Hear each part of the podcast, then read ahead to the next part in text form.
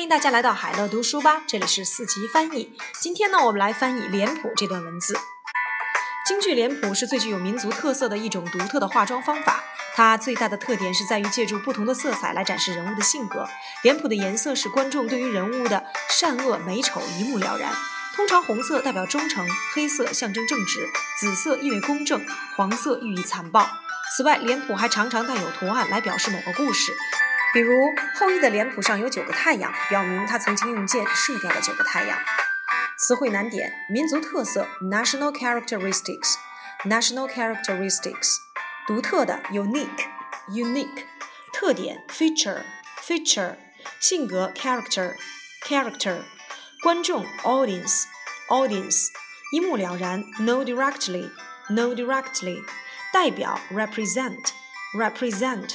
忠诚 loyalty loyalty，正直 integrity integrity，公正 justice justice，表明 indicate indicate，射 shoot shoot。